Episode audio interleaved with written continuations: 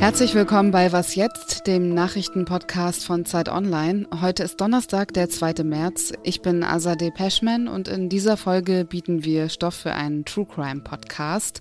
Es geht nämlich gleich um einen mutmaßlichen Maulwurf beim BND. Außerdem blicken wir nach Frankreich, dort wird das Wasser immer knapper. Zuerst aber wie immer der Nachrichtenblock. Ich bin Anne Schwedt, guten Morgen. Die Berliner SPD hat sich offiziell für Koalitionsverhandlungen mit der CDU ausgesprochen. Die Parteivorsitzende und regierende Bürgermeisterin Franziska Giffey teilte am Abend mit, dass 25 Mitglieder des SPD-Landesvorstands dafür gestimmt hätten, zwölf stimmten dagegen. Giffey sprach von sehr großen Schnittmengen mit der CDU. Die hatte ja die Wiederholungswahl zum Abgeordnetenhaus vor knapp drei Wochen gewonnen. Giffey hat ihre Bereitschaft erklärt, in einer schwarz-roten Koalition Koalition dann als Senatorin weiterzuarbeiten. Bundeskanzler Olaf Scholz gibt heute im Bundestag eine Regierungserklärung zu den Folgen des russischen Angriffskriegs auf die Ukraine ab. Danach ist eine anderthalbstündige Debatte im Parlament vorgesehen. Der Ukraine-Krieg ist heute auch Thema beim G20-Gipfel in Neu-Delhi. Deutschland wird dort durch Außenministerin Annalena Baerbock vertreten. Erwartet werden auch die Außenminister aus den USA, Russland und China. Redaktionsschluss für diesen Podcast ist 5 Uhr.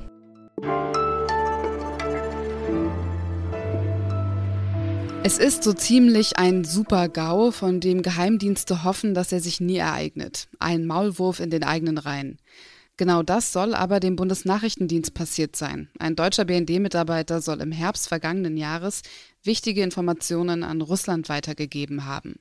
Für die aktuelle Ausgabe der Zeit hat Holger Stark, Leiter des Investigativressorts der Zeit, die Hintergründe zu diesem mutmaßlichen Fall recherchiert. Er ist gerade in Österreich im Zug und hat mir via Sprachnachricht meine Fragen beantwortet. Die erste, was genau steckt hinter dem möglichen Verrat? Also welche Dokumente sollen da weitergegeben worden sein? Wir wissen, dass es äh, um den Ukraine-Krieg ging. Die Russen, der FSB, also der russische Inlandsgeheimdienst, der diese Operation geführt hat, war vor allem interessiert daran, äh, Informationen zu bekommen zu äh, den HIMARS-Raketenwerfern, zu den Iris-T-Luftabwehrsystemen die der Westen an die Ukraine geliefert hat. Sie wollten unter anderem, dass der mutmaßliche Maulwurf diese Systeme mit GPS-Trackern ausstattet. Das sind alles ähm, hochgeheime Informationen aus dem Innersten des Bundesnachrichtendienstes, das Arcanum äh, des Geheimdienstes, wenn man so möchte. Und ähm, deshalb geht die Bundesanwaltschaft, die die Ermittlungen führt, wegen der gravierenden äh, Vorwürfe auch von Landesverrat aus. Und wer ist dieser mutmaßliche Maulwurf?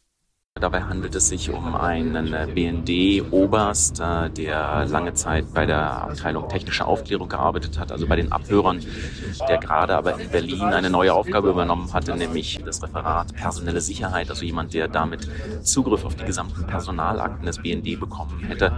Ähm, das ist äh, mein Familienvater, der in Weilheim in Bayern gewohnt hat, da als Jugendleiter im Fußballverein gearbeitet hat, seinen Sohn dort trainiert und im Dienst äh, beliebt und angesehen war, der aber auch als kantig galt, gelegentlich etwas ruppig und von dem es heißt, dass er in den äh, vergangenen Jahren zunehmend frustriert gewesen sein soll äh, und der zuletzt, äh, weil er von Weilheim nach Berlin versetzt wurde, ähm, damit gehadert hat und offensichtlich einen gewissen Groll aufgestaut hat.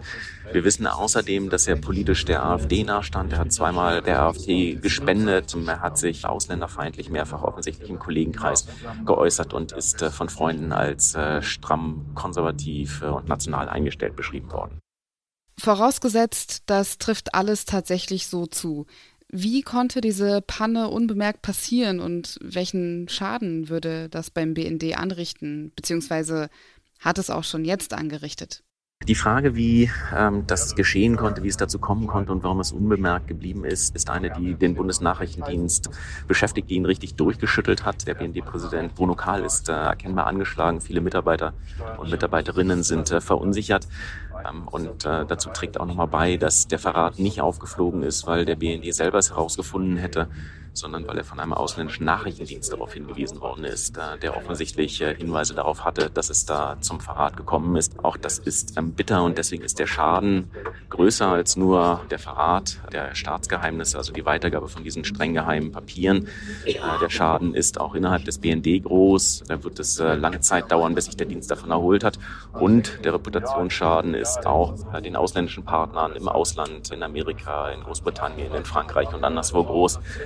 Weil natürlich jetzt alle auf diesen BND schauen und sich fragen, was ist dann noch schiefgegangen, äh, welche Lecks gibt es möglicherweise noch und ist das, was wir mit dem BND an Informationen teilen, möglicherweise noch sicher. Danke dir, Holger, und viele Grüße nach Österreich.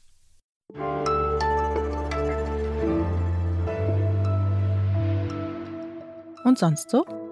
Mumien assoziiere ich zumindest eher mit Ägypten. Diese Meldung hier kommt aber aus Peru. Ein Lieferant wurde von der Polizei mit einer Mumie im Gepäck erwischt. Der Mann gab an, dass die Mumie seine spirituelle Freundin sei und er trug sie mit sich in seiner Tasche, weil er damit vor seinen Freundinnen angeben wollte. Woher er die Mumie genau hat, ist nicht ganz klar. Er erklärte zwar, dass er sie von seinem Vater habe, woher der aber wiederum die Mumie her hat, das weiß man nicht. Die peruanischen Behörden ermitteln gegen den Lieferanten und zwei seiner Freunde, mit denen er erwischt wurde, weil sie mutmaßlich gegen die Gesetze des peruanischen Kulturerbes verstoßen haben. Dank der Klimakrise werden sämtliche Rekorde gebrochen. Hier also der nächste. In Frankreich hat es seit über einem Monat keine nennenswerten Niederschläge gegeben. Im Winter ist das seit Beginn der Aufzeichnungen im Jahr 1959 noch nicht vorgekommen. Mit anderen Worten, Dürren gibt es nicht nur im Sommer, sondern jetzt auch im Winter. Konkret heißt das, den Flüssen fehlt das Wasser und der Grundwasserstand geht runter. Annika Jöris berichtet für die Zeit und Zeit Online aus Frankreich und kann mehr dazu sagen. Hallo Annika. Ja, hallo. Wie wirkt sich die Wasserknappheit im Alltag der Menschen aus? Ja, ist tatsächlich äh, dramatisch, vor allem deswegen, weil es natürlich jetzt im, im Februar oder inzwischen Anfang März so dramatisch ist wie sonst eigentlich nur am Ende eines langen heißen Sommers. Das heißt, in vielen Kommunen bekommen die tatsächlich überhaupt kein Wasser mehr. Also die werden dann ähm, manchmal mit Wasserflaschen beliefert, manchmal mit, mit Tanklastern, aber es kommt nichts mehr aus dem Hahn raus sozusagen. So dramatisch ist es. Und es ist natürlich auch überall zu beobachten. Also wer jetzt hier wandert beispielsweise, sieht, dass auch die Flüsse trocken sind, große Flüsse, kleine Flüsse. Also überall sieht es eigentlich aus wie nach einer langen Hitzewelle ohne Niederschlag. Und das ist das, was den Menschen hier so Sorgen macht, dass das so absolut außergewöhnlich ist. Das ist ja an sich auch kein ganz neues Problem. Was tut die französische Regierung dagegen? Genau, ganz neu ist das Problem nicht. Gerade hier natürlich in den südlichen äh, Regionen gab es immer mal schon Phasen mit, mit knappem Wasser. Aber jetzt hat es sich absolut zugespitzt. Also das im vergangenen Jahr hat der Klimaminister gerade noch mal gesagt, mehr als 500 äh, Kommunen ohne Wasser waren zeitweise. Das ist also wirklich ein, neuer Rekord. Und ja, bislang ist es ein bisschen so ein Flickenteppich, was die Regierung macht. Also manche Kommunen verhängen Verbote, beispielsweise die Gärten zu gießen, das Auto zu waschen oder die Pools äh, zu befüllen. Andere beschränken auch den Wasserkonsum am Tag, also dass man pro Person nur eine bestimmte Menge an, an Litern verbrauchen darf.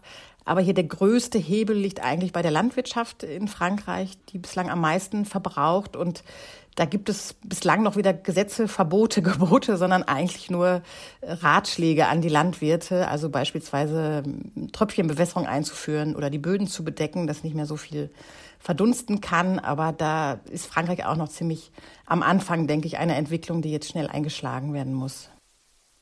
Wenn es im Winter schon so schlimm ist, wie ist die Prognose für den Sommer?